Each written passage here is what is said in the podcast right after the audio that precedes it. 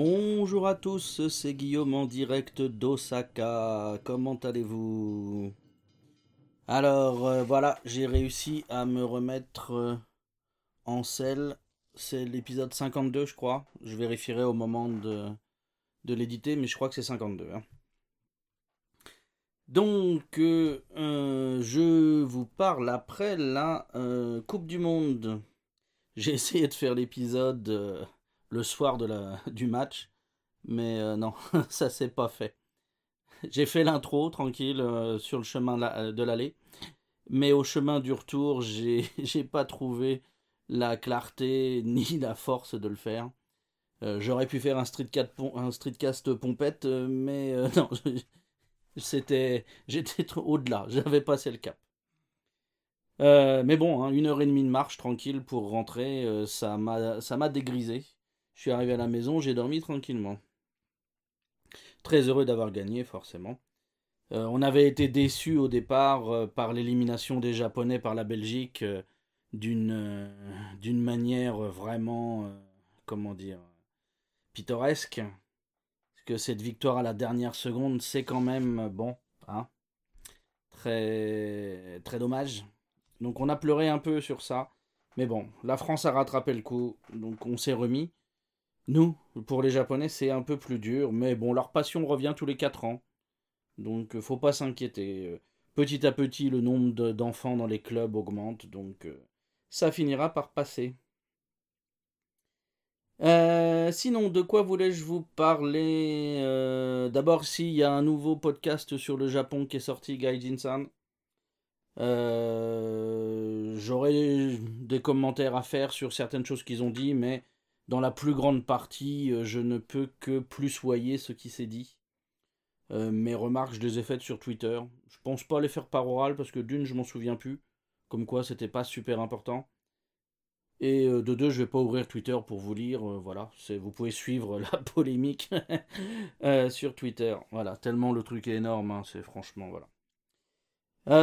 Donc bah voilà, écoutez-les si vous vous intéressez au Japon, ce sera sympa. Puis ils sont trois. Une discussion, ça anime un peu plus quand même. Que le mec qui parle tout, seul derrière son micro. Là, je suis vautré n'importe comment. Si vous entendez des bruits de table, des bruits de chaise, des machins. Désolé, mais voilà, je vous fais un streetcast d'intérieur, donc il faut du, il faut quelques bruits gênants, sinon ce serait un podcast. Sinon, qu'est-ce qu'on a eu? On a eu les pluies torrentielles, il y a quoi maintenant? Ça fait 15 jours, une semaine et demie, qui ont ravagé euh, surtout euh, l'ouest du Japon. Alors sur Osaka, la ville de Kyoto, on... la ville de Kobe, on n'a pas eu de dégâts, c'était plus au nord et plus à l'ouest que ça. Sur Kyoto, euh, la rivière est bien montée. Euh, enfin, les rivières, la Katsura, la Kamogawa, sont, très, sont vraiment bien montées. Euh, elles ont fait un peu peur, mais il n'y a pas eu de dégâts à ce que j'ai vu. Plus au nord, euh, ils ont, bah, comme vous l'avez vu aux nouvelles, hein, vraiment énormément souffert. Donc si vous avez des, euh, des projets de vacances qui incluent Osaka, Kyoto, même descendre jusqu'à Hiroshima, euh, bon, si vous êtes vraiment parti pour faire du, pour vous être en ville, vous pouvez faire votre voyage, il n'y aura pas de souci. C'est quand on va davantage dans les hauteurs, dans la campagne, sur l'arrière du pays que on peut voir des dégâts très rapidement. Mais euh, pour les lieux touristiques euh, basiques, vraiment pour les, les gens qui viennent la première fois, euh, c'est tout à fait praticable, il n'y a pas de souci. Osaka, Kyoto, Kobe, Hiroshima, hein, tout, tout l'approvisionnement est fait, il n'y a strictement aucun souci. Certains, si les légumes produits au Japon sont plus chers, ont largement augmenté parce qu'il y a une grosse perte sur la production, mais à part ça, c'est tout. quoi. Donc euh, mangez pas de légumes, mangez de la viande, et puis voilà, ça ira. Euh, mais bon, ça a été dévastateur, on a quand même euh, plusieurs morts, là, le bilan final, c'est quoi, 3 ou 4 morts? Des morts qui soulèvent des questions parce que ce sont surtout des personnes âgées qui sont mortes dans leur dans leur sous-sol, non pas leur sous-sol, au rez-de-chaussée. Euh, donc qui n'ont pas pu réagir quand l'eau est montée rapidement dans la maison et puis après on a les glissements de terrain. Donc déjà, on avait eu des questions sur le tremblement de terre avec des murs mal soutenus qui avaient tué une petite fille, entre autres, et un, homme. là maintenant, on a un certain nombre de lieux où les vieux, euh, dans leur vieille maison à la campagne, euh, courent des risques énormes en cas de pluie, de forte pluie. Euh, quand même, je crois que le record, c'est quoi? C'est 1m50 en une journée max, je crois, de pluie. Ça, de, ça a été de la folie. Hein, donc voilà, donc nous on s'en remet, le pays s'en remettra, mais bon, il va falloir probablement plusieurs années pour arriver à ce que les les séquelles euh, de ces euh, glissements de terrain euh, et autres débordements d'eau disparaissent complètement. Il y a des rues effondrées, ce genre de choses, c'est quand même assez, assez impressionnant. Mais bon, voilà, sur les grandes villes, vous inquiétez pas, ça a bien tenu. Il y a eu strictement. Ils nous ont fait une petite, une petite alerte ici à Osaka, en plein Osaka. C'était quoi? C'était le vendredi soir, je crois. Euh, où ils ont demandé aux gens de rentrer chez eux, évacuer, ils ont tout fermé à 5 heures. Les grands magasins, certaines lignes de train. Euh, je rentrais, je me dis, bon, bah, je peux pas finir de travailler, je rentre. Je voulais aller au supermarché pour préparer le dîner, et bah, à 5 heures, il avait fermé lui aussi, alors qu'il y avait strictement zéro risque à ce moment-là dans mon quartier. Et donc, euh, eh bien, on a dû manger des restes, hein, du coup. Des arrangements un peu étranges. Parce qu'ils nous avaient fermé tout ça. Donc voilà, donc euh, c'est impressionnant, il y a des endroits où ils ont souffert, mais voilà, si vous avez des plans de vacances, c'est pas euh, une raison pour les euh, abandonner tant que vous n'avez pas une information contraire de la part de, des logements, entre autres, que vous allez pratiquer. Sinon, qu'est-ce que l'on a d'autre? Et donc, après cette petite interruption, oui, vous l'avez pas entendu, mais j'ai fait une interruption. Euh, qu'est-ce que j'avais dont je voulais parler? Euh, Si je voulais introduire une nouvelle section sur euh, la technologie, ça y est, moi aussi j'ai un Google Home à la maison qui est réglé en japonais. Donc, parce que c'est quand même la langue commune de tout le monde ici. Et, et bien, ça sert à que dalle. Il, il, est utilisé une fois par jour, le matin, euh, quand madame veut s'habiller. Et donc pendant le petit déjeuner, elle va demander à Google Home, euh, le, temps du jour, la météo du jour. Et euh, voilà. Le reste du temps, il ne fait rien. Et quand on lui demande des trucs, il n'y arrive pas. Donc c'est gentil mais c'est pas top. Euh, on n'a pas les choses qu'il faut compatibles. ma femme, elle utilise de la musique sur Amazon Premium. Donc, euh, bah, ça passe pas. Pour autant que j'ai, enfin, j'ai pas réussi à le mettre. Donc, je, voilà, j'en tire la conclusion que ça passe pas. on n'a pas Spotify, etc. On n'a pas Netflix. On a DTV un système euh, japonais. Et donc euh, DTV, euh, on, ça marche pas avec le Google Home. Ça marche sur la Chromecast avec un, on a dédié un iPhone pour ça, juste pour la gestion de tout ça. Et donc, bah, si on manipule l'iPhone, on peut mettre DTV sur la télé, mais Google Home n'est d'aucune aide sur la question. Donc euh, c'est gentil, c'est un petit gadget euh, qui amuse 25 secondes. Mais à la 26e, on doit quand même bien reconnaître que ça sert à que dalle. Euh, c'est le petit bilan technologique spécial dédicace à mes amis streetcasters. Sinon, quoi d'autre? Qu'est-ce que je voulais mettre dans. faire une sorte de petit fouillis sur la question? Euh, j'ai une fois de plus, avec mon nouveau boulot, été euh, confronté aux euh, virements internationaux entre le Japon et un autre pays. Donc là, cette fois-ci, c'est de l'argent envoyé de France vers le Japon. Et eh bien, déjà la, la banque la plus pratique pour ouvrir des comptes, donc pour tous les petits nouveaux, qui est la Poste, eh bien, ne peut pas du tout euh, prendre les virements internationaux. Et puis, euh, il y a certaines banques privées qui bloquent complètement le truc. Donc là, moi, c'était un paiement, il y a un paiement qui devait passer. Et au bout d'une semaine, avec mon correspondant, on s'est dit, c'est bizarre, l'argent est toujours pas là et tout. Puis finalement, au bout de deux semaines, l'argent est revenu sur son compte. Euh, avec bien sûr prise de commission, où euh, donc on avait euh, l'interlocuteur, euh, la, société utilisée pour le transfert international et la banque japonaise, qui disait ouais non c'est pas possible, on peut pas, et donc vous nous devez x, x milliers de sur le, sur le montant. Donc voilà, ça reste toujours le bazar, ça reste toujours assez difficile de euh, ramener de l'argent sur les comptes japonais euh, à partir de l'étranger.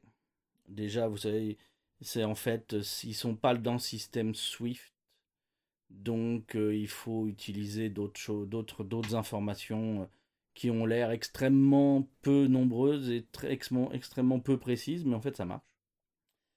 Donc voilà. Euh, pour l'envoi dans l'autre sens, euh, quand j'avais dû le faire euh, il y a quelques années, j'avais toujours, j'avais pensé, j'avais trouvé que les mandats postaux étaient la meilleure manière d'envoyer de l'argent vers la France. Il fallait quelqu'un pour réceptionner, c'est vrai, mais c'était les meilleurs, les meilleurs tarifs sur la conversion, sur le temps, etc j'avais trouvé que c'était la forme la plus efficace. Euh, les transferts à partir d'un compte bancaire japonais, c'était euh, la croix et la bannière, c'était quasi impossible en fait à l'époque. Et je ne pense pas que ça se soit amélioré. Donc le Japon reste encore bien euh, divisé, bien séparé du, du reste du monde bancaire. Ça, ça n'a pas changé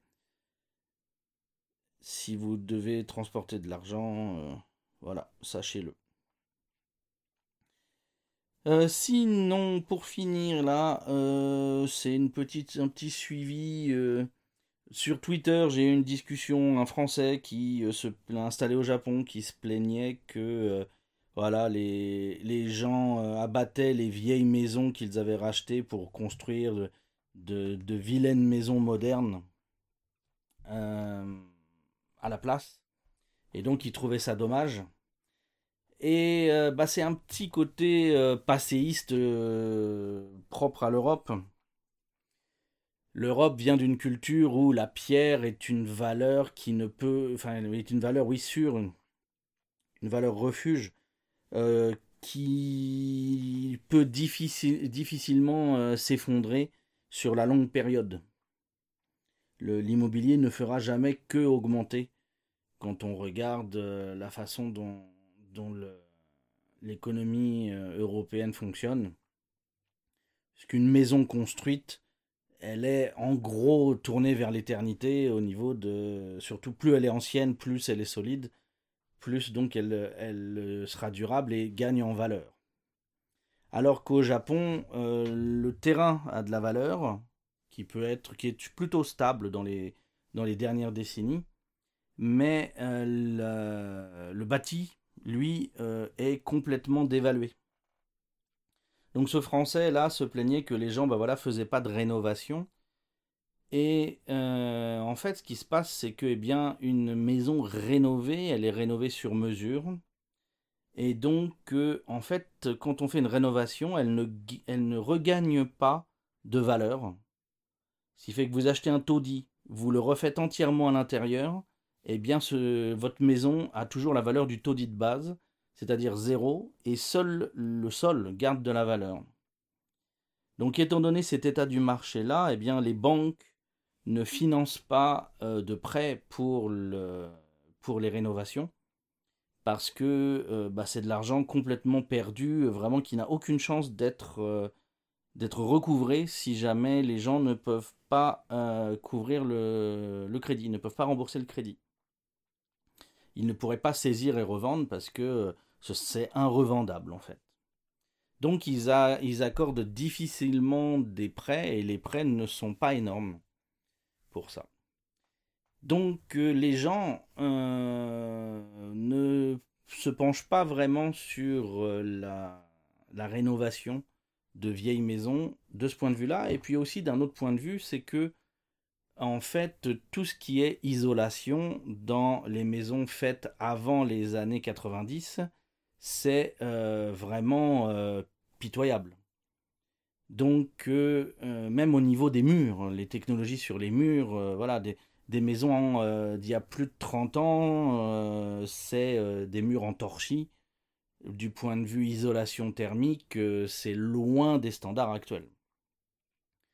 Donc, les Japonais préfèrent bah, abattre les vieilles maisons qui, en plus, souvent ont des étages plus petits que les rez-de-chaussée donc ils perdent de la, surface habitable. Et donc ils préfèrent euh, passer tout ça euh, au bulldozer. Alors euh, c'est vraiment au bulldozer. En fait, ils prennent la maison, des fois ils s'emmerdent même pas à la vider si c'est un héritage, etc. Et ils y vont au bulldo, ils rasent tout, ils emportent, voilà.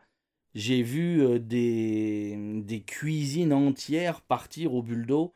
Il y avait encore la vaisselle dans les, dans les placards, etc. Enfin, c'est fou on se demande comment ça peut être euh, écologique, etc. C'est vraiment fait euh, de manière très très très bourrine au niveau contenu. Après non, ils sont très soigneux, ils cassent bien parce que souvent c'est lié, c'est vraiment à 30 cm de la maison d'à côté, donc faut faire gaffe. Mais euh, point de vue contenu, vraiment, ils saccagent tout, ils mettent ça dans un camion ben et je sais pas où va le camion ben, mais la décharge doit avoir une sacrée gueule quand même. Il y a du débris de bois, de béton, de, des intérieurs du tatami, de la vaisselle, de, enfin il y a vraiment de tout. C'est bon.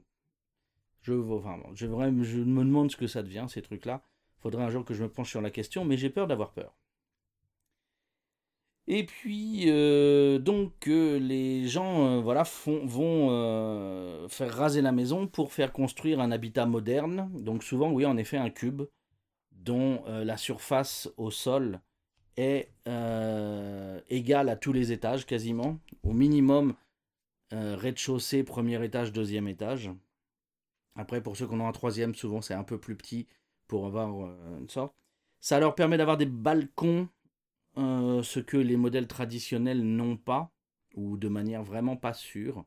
Souvent c'est des c'est simplement des, quoi, des, des, balcons en bois ou même des terrasses en bois posées sur des euh, sur quoi des sur des oh comment on appelle ces choses là euh, sur des taquets en bois euh, sur le sur le toit en fait à même le toit juste avec bloqué avec des, des morceaux de bois donc point de vue sécurité c'est pas top donc c'est pour ça que bah, ils préfèrent voilà un design moderne qui inclut dans le cube une partie balcon et c'est pas du tout un balcon de d'agrément, c'est vraiment un balcon de, euh, de comment dire, de, de, buanderie. En fait, c'est pour faire sécher, le linge, c'est tout. Hein. Et euh, il gagne aussi souvent du coup une place de parking euh, plus facile à gérer, vu que le rez-de-chaussée va être en fait l'entrée le long d'une place de parking, une, pièce une pièce oui, au, fond au fond, avec l'escalier qui monte.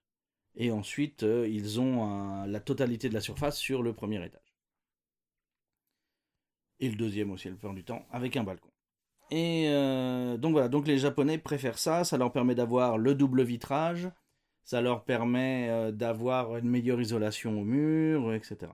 Alors, par exemple, pour vous raconter un peu ma vie, quand je suis arrivé ici, euh, le premier appartement où j'étais appartenait à ma belle-mère et euh, il était en simple vitrage.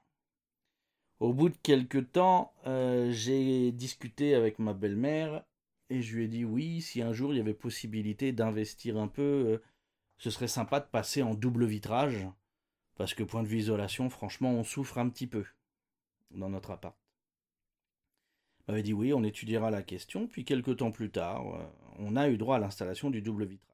Donc mon principal problème, c'était que le simple vitrage, en fait, eh bien, euh, l'hiver, comme on chauffait au gaz, on avait énormément de, de condensation sur les vitres et ça ruisselait comme pas permis.